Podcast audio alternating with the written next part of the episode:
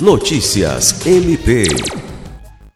O Ministério Público do Estado do Acre, MPAC, por meio da Quarta Promotoria de Justiça Criminal, peticionou nesta terça-feira 22, junto ao juízo da Vara de Execuções Penais de Rio Branco, um pedido para que o Instituto de Administração Penitenciária, IAPEN, adquira lâmpadas e colchões para atender ao complexo penitenciário Francisco de Oliveira Conde. A petição, assinada pelo promotor de justiça Thales Tranin, relata que, em inspeções realizadas no complexo, o MPAC constatou que inúmeras celas estão sem lâmpadas e colchões, deixando centenas de reeducandos desassistidos.